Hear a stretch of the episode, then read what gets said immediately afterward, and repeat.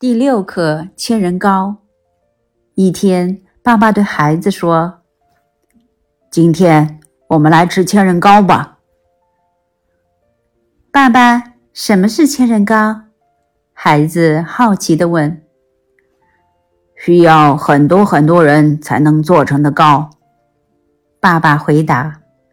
孩子想：“这糕要很多很多人才能做成，一定。”特别大，也许比桌子还大吧。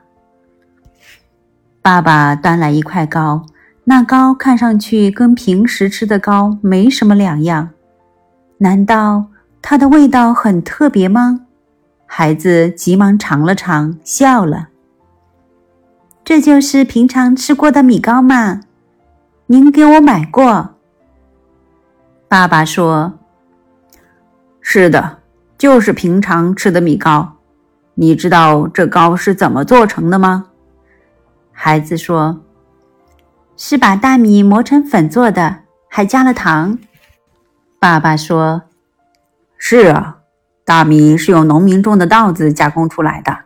农民种稻子需要种子、农具、肥料、水。”爸爸接着说：“糖呢，是用甘蔗汁、甜菜汁。”熬出来的甘蔗甜菜也要有人种，熬糖的时候要有工具，还得有火。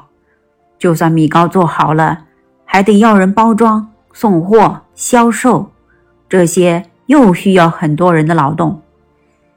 爸爸拿起面前的糕说：“你看，一块平平常常的糕，经过很多很多人的劳动，才能摆在我们面前。”孩子听了爸爸的话，仔细想了想，说：“爸爸，这糕的确应该叫千人糕啊。”